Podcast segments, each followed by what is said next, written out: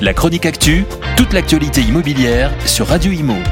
En partenariat avec Regus, des espaces de travail adaptés à chacun.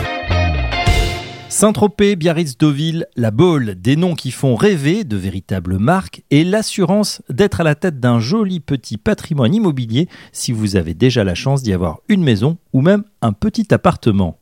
Les quatre fantastiques ne connaissent pas la crise, et encore moins la crise sanitaire, qui a poussé encore plus leur prix à la hausse, des niveaux tarifaires qu'on peut même juger hors catégorie par rapport aux autres villes du littoral. Exemple, alors que le prix moyen du littoral de la Manche est de 3500 euros par mètre carré, il grimpe à 6200 euros à Deauville, tout type de biens confondus.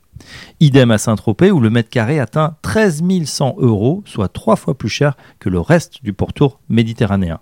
Quant à la Baule à 6300 euros et Biarritz à 7400 euros, l'écart est moindre mais tout de même significatif avec le reste de la côte atlantique qui est à 4650 euros en moyenne. Alors comment expliquer ces écarts?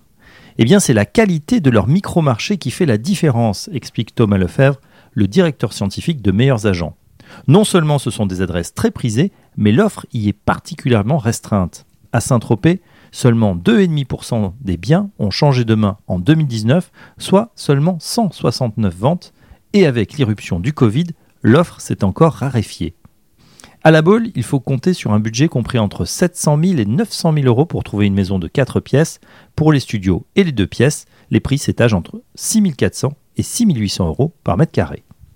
À Deauville, la clientèle parisienne s'est ruée sur ce qu'on appelle le 21e arrondissement à l'issue des confinements de 2020.